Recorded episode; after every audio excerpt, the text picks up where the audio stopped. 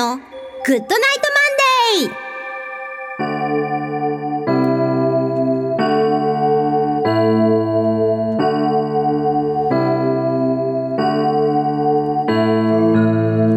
皆さんこんばんは。篠笛神楽笛奏者の秋吉沙羅です。毎月第一月曜日のこの時間は秋吉沙羅の Good Night Monday をお届けしております。さあ、えー、笛ことちゃんのこんばんはラジオからリニューアルをしまして秋吉沙羅の Good Night Monday になって2回目の放送です、えー、前回1回目のゲストに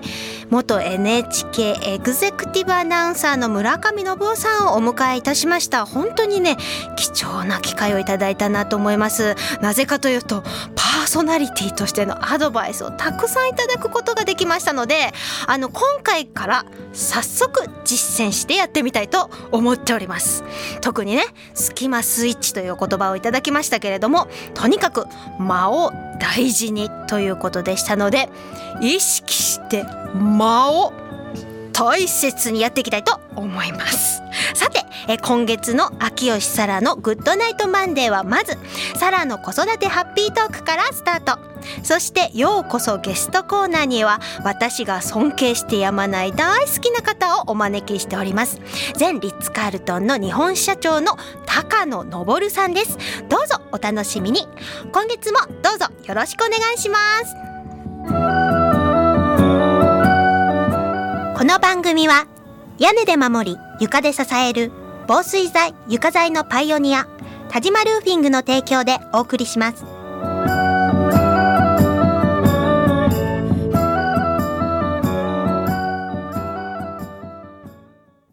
日々の練習楽器のケア。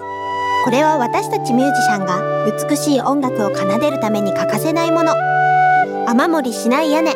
足元を支えてくれる床。これは私たちが生活するのに欠かせないもの。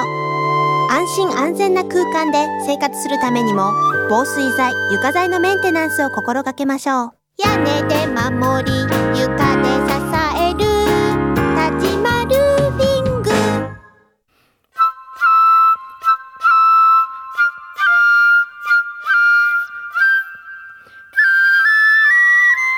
サラの子育てハッピートーク。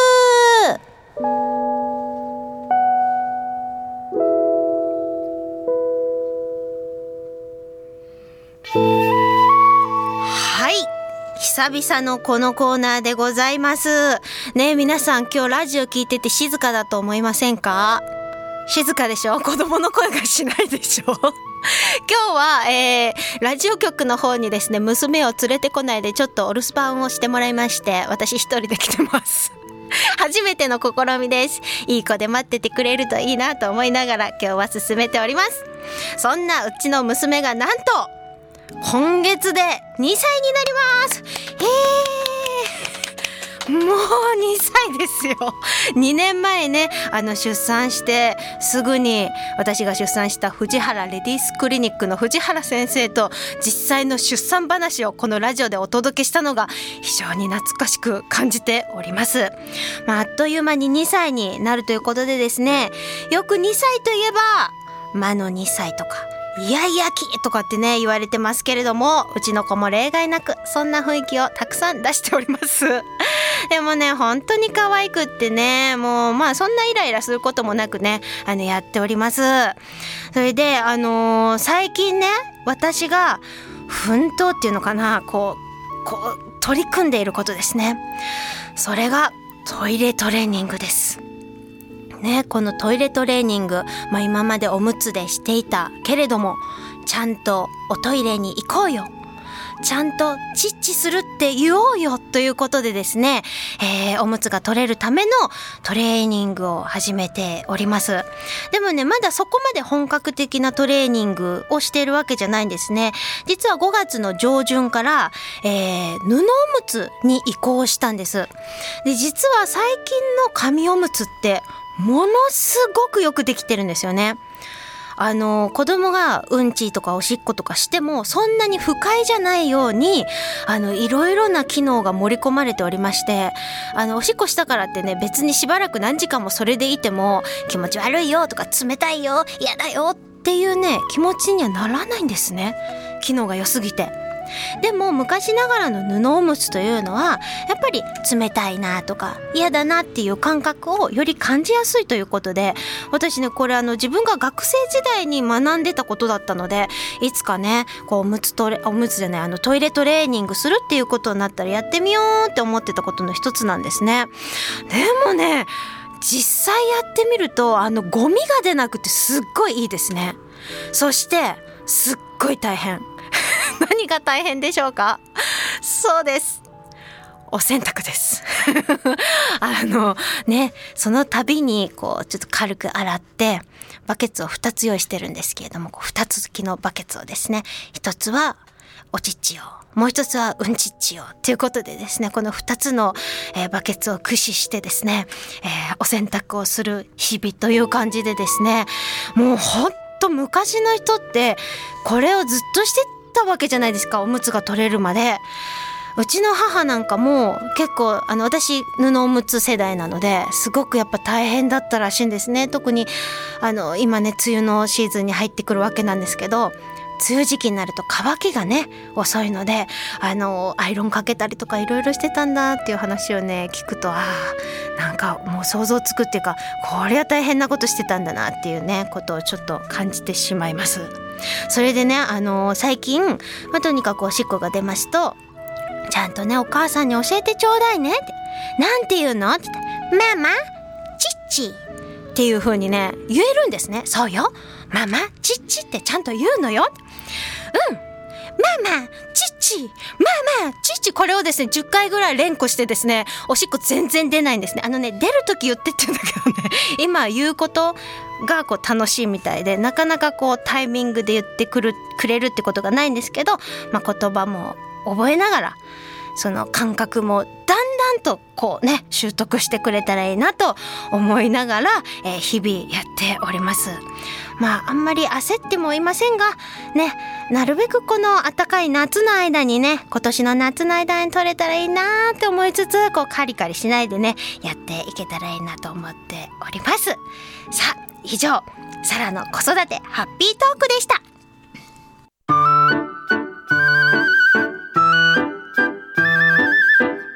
ようこそゲストコーナー。というわけで、えー、ようこそゲストコーナーに高野昇さんをお迎えしました。わーいこんばんは。こんばんは。ありがとうございます。よく呼んでいただきました。ありがとうございます。ありがとうございます。まず、えー、高野さんのプロフィールご紹介させていただきたいと思いますえー、1953年の長野県長野市元の戸隠村のお生まれでいらっしゃいます、えー、日本でプリンスホテルスクールをご卒業後21歳の若さでニューヨークに渡りヒルトンプラザホテルなど、えー、有名な、えー、名門のホテルを経てですね、えー、90年からリッツ・カールトンへ移籍されます。その後、えー、94年にリッツ・カールトン日本社長として帰国をなさりまして、えー、2010年には人とホスピタリティ研究所を設立。また2009年より始めた、えー、寺子屋百年塾では全国十数箇所で開催されておりまして本当にですね全国各地の経営者さんを中心にたくさんのファンの方がいらっしゃる高野さんです。改めてよろしくお願いいたします。こちらこそよろしくお願いします。さあ高野さんをお招きできるということで何をお話伺おうかともう考えるあれもなくですね。やっぱりホスピタリティの話をちょっと聞いてみたいなと思っておりまして、はい、私あの高野さんにオファーをしてずっとねホスピタリティってなんだろうってこう自分なりにこう考えてたんですけど言っていいですか、うん、どうぞ。もちろんもちろん。私が思いやりあ思うホスピタリティっていうのは、うん、一言で言うと思いやり？思いやり。かなって思いまして。いいですね。はい。でまあ相手の気持ちを思いやること。でも、うん、思いやるだけではなんかダメな気がしててそう思うだけじゃなくて実際に思ったことを行動に移すことが本当のホスピタリティなのかなっていうふうに思って今日はお迎えしました。いいですね。もうそのまんまですね。もうこれで番組終わっちゃう、ね、いやいやいやいやそんなことないと思うんですけど、いや本当に高野さんといえばホスピタリティっていうぐらいもうなんかねそういう印象がある方も多いかと思うんですけれども、うん。高野さん。まだね日本にあの、あまりホスピタリティって言葉がない頃にね、うん。えーリッツ・カールトンを通じて持ってきたからねなんかはい。そういうイメージを皆さんに持っていただいてますけどね、はい。でももう皆さん思いやりとかね、そのもてなしっていう言葉は日本にはもう昔からあったんでね、実行はしてこられたはずなんですよ。はい。でもそれをその分かりやすい言葉にしなかっただけなんだね。あなるほどね、それを僕らが、えー分かりやすい言語化したっていうの,、そのこういうことなんだよね、みんなに分かりやすく伝える方法を考えただけなんですね。うん。なるほどね。日本から確かに昔からある感覚というかね、おもてなしなんて本当に特にそういうことですもんね、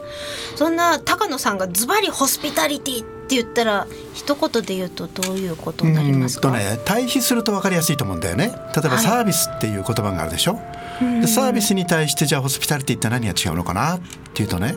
同じじゃないかと思ってる人もいるんだけど実はここにすごく大きな違いがあってサービスっていうのは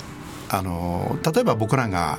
ホテルでコーヒー一杯お出しするときにね初めて来たお客様にもこのコーヒーをお出しします。はい年に10回使ってくれてる人にもこのコーヒーをお出ししますっていう同じコーヒー出すでしょ、はい。これ分けてないよね。そうですね。だから差別はしないんです、でもね区別を明確にするの、その人が10回来てくれたら10回来ていただいてるお客様に出す出し方を考えるってことだよね。だからサービスっていうのは分かりやすく言うといつでもどこでも誰にでも提供できる簡単に言うとマニュアルでねそのクレトレーニングをすることもできるようなものがサービスなんですよ。なるほどねこれに対して今度はホスピタリティっていうのは今だけここだけあなただけのために我々が考えることを形にして提供させてもらいましょうねっていうのがねホスピタリティなんです。だから思いやりっていう言葉も目の前にいる人を思いやることでしか出てこないものってなんだろうってことを考える。だからねさっきあの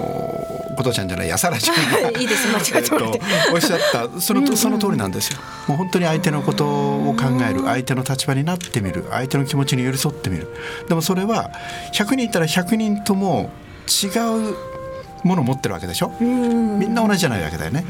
だからその人にとって何が大事なんだろうってことを考えてみる。この感性。もっと言うとその考えるプロセスそのものがホスピタリティじゃないかなっていうふうにずっと僕らは考えてやってきてましたね。なるほどね、一番最初にサービスとホスピタリティを対比したら分かるっていう言葉が出た時になんかサービスって聞いた時にちょっと冷たい感じ、うん。ホスピタリティって聞いた時にあったかい感じがするなって私の中でちょっとこう、うん。イメージがふっと湧いたんですけどなるほど。うん、なんかお話聞きながらよりなんかその感じをなんていうんですかね感じ取りながらお話を今伺わせていただきました。でもねどっちも大事なんですよ、そもそもサービスがきちんとできていないと、まあ、あの家を建てる時の土台みたいなもんだからこの土台がちゃんとできていないとその上のホスピタリティっていうのを形にすることがそもそもできないですよ。確かにでこのサービスがきちんとできていないのに頑張っていろんなことやってみようっていうとね、えー家が崩れちゃうようなもんでねできないんですよ。だからねサービスは決して侮っちゃいけない。これとても大事なんです。ベースだからでもそこで終わってしまっている人とかホテルが実はとても多い。なるほどね。もうちょっと努力すればね。うん、こう心が行き交うっていう点がなんかちょっと大きな違いなのかなって今聞きながらちょっと感じました。うん。さてそんな高野さんと私の出会いにちょっと あの次ちょっと曲紹介するにあたりちょっとね。ね。はいちょっとお話しさせていただきたいんですが、うん。実は昨年の夏でしたよね。そうですね。はい、ある方の、えーお祝いの会で私が演奏していたところでその目の前で高野さんが聴いてくださってたんですよね。本当に本当に1メートル50センチくらいのところでね、えー曲を聴かせていただいてねあれは「竜の目覚め」はい。えー僕ねいろんな方のいろんな忍び実は聞いてきてるんです。あそうですか。でもね、はい。その聞きながら自分の中にイメージが出来上がってでそのイメージになんていうかその自分がねそのイメージにこう同化するところまでいかないけどでもねあんなに気持ちがね揺さぶられたっていう演奏本当に久しぶりだったんですよ。嬉しい。ありがとうございます。でもすぐにねだから主催者の方にね、はい。はいえ。もうあの人紹介してってねもう紹介してもらってね。でもあの時にちょっと私高野さんを初めてあのお目にかかってね、えちょこの方何者だろうって思ったのがね。やっぱり怪しいじゃなくて すごくなんか安心させるオーラを持ってる人でこの人何者だろうって本当に思ったのが最初の印象なんですよ実は。それは嬉しいですね。そうなんです。だから、後でその辻褄がどんどん合っていくっていう感じでしたけど、まあとにかくその、うん。えー高野さんが衝撃を受けてくださったこの竜の目覚めを今日はお聞きいただきたいと思います。うございます。秋吉空で、えー、竜の目覚めお聞きください。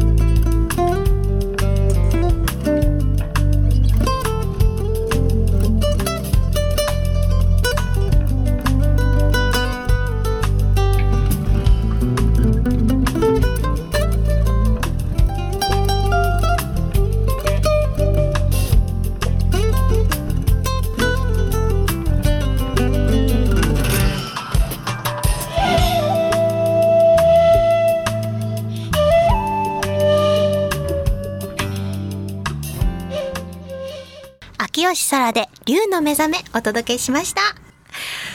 さあ高野さんのリクエストでこの竜の目覚めえお届けさせていただきなんか私も今ね出会った時を思い出しながら聞かせていただいておりましたけれども前半の続きでよろしくお願いいたします、はいよろしくお願いします。さあ高野さんといえばホスピタリティという話を前半させていただきましたがえこの高野さんが培われてきた感覚というかそのホスピタリティの力っていうんですかねそういったものはやっぱりどういった、まあ、だ誰から影響を受けたのかとか、うん。なんかいろいろその尊敬してる方とかいらっしゃると思いますねうんですけど、たくさん、はい。そういったこともちょっとぜひ今日は聞いてみたいと思っております。そうですね、はい。い、ろんな方からね教育教育っていうとあれですけどもね、はい。あの学びをいただいてきて影響を受けてきて、はい。えーこれ実名で言っちゃっていいのかな。やっぱりあの、はい。もう亡くなっちゃった方なんですけどね、はい。大倉ホテル。の元副社長をやっていた橋本さんっていう方にはねものすごくお世話になってね、でもね僕日本に来て、えー支社長になった時に挨拶に行ったんですよ。ええ。そしたらね、えー普通はい。自分のライバルになるホテルのトップが来て挨拶するときにね、えー君日本であんまり仕事して来なかったんだろこれまで外国にいたんだろって言われてそうです、じゃあこれ持ってけって言ってね、あるものをいただいて家に帰ってみあの封印してあったんでね、家に帰ってみたらね、なんとえキーパーソンの名刺のコピーだったんですよ。この人たちには行ってあるから連絡しても大丈夫だからっつってね。普通しないでしょ、えもうねこれもうね今だからもう時効だと思うんですけどねこういうことをするとてつもないねホテルやホテルマンが昔はいたんですよ。すごいなんか今ちょっと感動しちゃった私本いや当に僕あの時ね本当泣いちゃいましたよ家で、え私もちょっと今ジーンときました、うんこういう人とかね。あとはやっぱりこう僕アメリカ20年いたんでねアメリカで出会った人、まあ、僕らメンターって呼んでるんだけど、はい。お師匠さんみたいなもんだよね、はい。この人たちに影響されたものは大きくて例えばリッツ・カールトンの創業者のシュルツィさんとか、はい。あるいはピーター・ドラッカー博士のアシスタントというのも右腕だったね、はい。フランシス・ヘッセルマインさんって今でも102歳で現役ですよ。ニューヨークにいるんですけどね、はい。この人とかね年に何回かこうお会いしに行く人たちに影響を受けて、それはねちょっとさっきのサービスとホスピタリティにつなげて考えると、例えばそのサービスっていうのは何をするかっていうことだよね。はい。例えばそのリーダーになった時にあなたは何を考えなきゃいけないかってことを教えてくれてね。例えばその何をするかってことは大事だと。これはサービスの一環だと、はい。どうあるべきかってことを考えるのがホスピタリティであるだからリーダーは何をするかではなくてどうあらねばならないかってことを常に考えなさいよっていうことをまだ僕リーダーになる前から言われ続けたんですよこれってすごいでしょ？素晴らしいですね。どうあるべきか。人としてどうあるべきか。プロとしてどうあるべきか。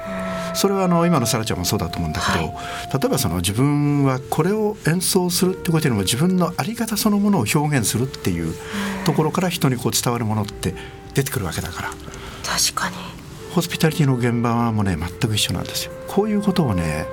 えー身をもって教えてくれたり行動に移してくれたりした、まあ、橋本さんとかねシュルツィさんとかフランシスさんっていう人たちがやっぱりこの僕の原点作ってくれたんだなっていうふうに思いますね。でも逆に言うと今お話聞いて思ったのは、うん高野さんだから伝えたいって彼らの持つホスピタリティを高野さんに向けて全開で出したいって思わせるものをお持ちだったっていうことなんだろうなって今 思いながら話をちょっと聞いてしまいましたけど。すごくいい解釈してくれまいしたね。やいやいやでもそういうことですよね誰でも彼でもその手の内見せるっていうわけじゃないと思うんですよね誰だってだからそういう人間力っていうものもやっぱり高野さんが培ってこられたものがあったからこそ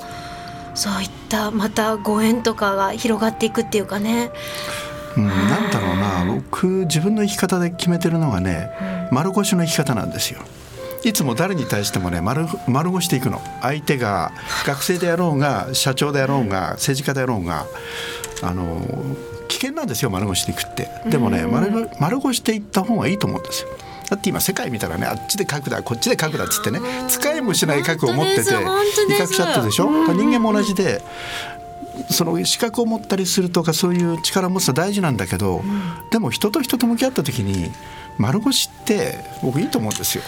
すごい。私の中の今謎が一つ解けました。高野さんに会った時にこの人のこの安心させるオーラは何だろうは丸腰だったんですね。うん、多分ね丸腰でそのまんまねだって口説きましたからね。その場でね 善光寺さんに来て吹いてってね。いやでも本当にそれって大事なことですね、私も世界中これから丸腰でいきたいなって本気で今思っちゃいました、えー、なんかすごいいいキーワードをいただきました。ありがとうございます。いえいえ。へーすごいな。今後あの若い方たちに、あの高野さんがあのどんどんどんどん海外に行った方がいいって前おっしゃってたのに私すごくす,、ね。ごく共感してて、うん。なんかそういうお話も、ね。はいちょっと聞きたいです最後に、うん。はい。あの冒険できる時には冒険した方が僕はいいと思うんですよ。で冒険できなくなってくる年齢とかねそのポジションとかってどうしても出てくるんで人間生きてれば。だからそれはやっぱり無理があるけど若い時には僕冒険した方がいいと思うんですよ。もっと言うと自分の可能性をなめる必要ない。みんな自分の可能性をなめてるんですよ蓋しちゃって。このくらいでいいやとかねこんなことできるわけないよとかねそれは俺には無理だとかねふざけるなって僕は言いたいわけですよ。若いのにね冒険せよ外に出よ本当ですよね。本自分の可能性をなめるなってね僕は言いたいんですけどね。あんまり言い過ぎちゃうとねこれねパワハラになるから。言いません。そのソフトな感じも大好きなんですけど。だけど私自身もやっぱりあの若いうちからどんどん海外に自分で行ったことっていうのはすごく大きな糧になっているというか、なんだろうものの考え方とか見方とか、うん、やっぱりあれがあるとないとで全く違うし、うん、何か世界で起きた時にその行ったことある国だったりましてやそこに友達がいればリアルになんかそのことを感じたりもできるし、うん、そうなんですよ、うん、みんな今ねアマゾンで何でも調べられますよ高野さんって言うけど、うん。そこの空気感とか、うん。そこの生活感とかあるいはその地域の中に流れてる独特のその香りとかね、その味とかこれやっぱり行ってみてそこの人たちと分かち合うことでしかわからないものってあるよね。おっしゃるこれやっぱりねどんな経験でも無駄になる経験ないんでね僕は若い人にはもうとにかく自分のもう冒険する機会があれば絶対逃さないでねって言い続けてますね。素晴です。ちょっと今のお言葉を聞いて私もさらにもっと行こうっていう気にちょっと勝手になっております。いいね。サラがさらに頑張るみたいな。親父でした。すみません。座布団どうぞ一枚で。というわけであっという間に時間が来てしまいました、えー、今日本当に高野さんありがとうございました。こちらこそ楽しい時間でした。ありがとうございます。失礼いたします。時を超えて受け継がれる優しいハーモニー心に残るメロディーは日常生活を豊かに彩ります。強い日差しや雨から私たちを守る屋根。滑ったり転んだりしない安全な床。何気ない毎日を確かに見守る防水剤床材は安心安全な暮らしを守り支えてくれます。屋根で守り床で支える。立ちまルーフィング。さあ早いものでお時間が近づいてまいりました。皆さんいかがだったでしょうか？高野さんいかがでしたか？いや楽しかったですね。なんかこんなにぶっちゃけちゃっていいのかなっていうくらい喋っちゃいました。私結構今日本当になんか初めて史上初なんかちょっとうるうるくるほど感動しちゃったあのラジオでした。きっと村上さんの言う間を大事にしたからかもしれないと思いつつ 村上さんに今、えー、超絶感謝をしております。そんな村上さん、えー、実はですね今月6月14日に、えー、イベントを開催されます、えー、実はですね村上信夫のトークライブボリューム72ということで、えー、忍笛奏者サラ竜を呼ぶ忍笛ということで6月14日夜の7時半スタートということで恵比寿のアートカフェフレンズにて、えー、3500円の、えー、ワンドリンク付きとなっております、えー、ご予約お問い合わせは03の6382の9050、えー、こちらまでご予約いただけたらと思います、えー、というわけでこの番組は、えー、放送終了後インターネットのポッドキャストでも配信をしております。各検索サイトから FM 西東京で検索をしてみていただけたらと思います。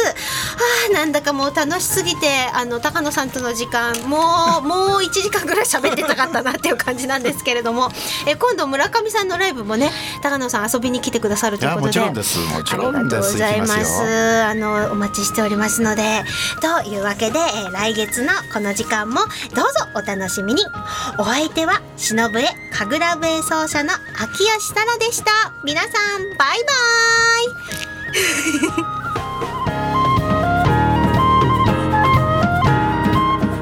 イ この番組は屋根で守り床で支える防水材床材のパイオニア田島ルーフィングの提供でお送りしました。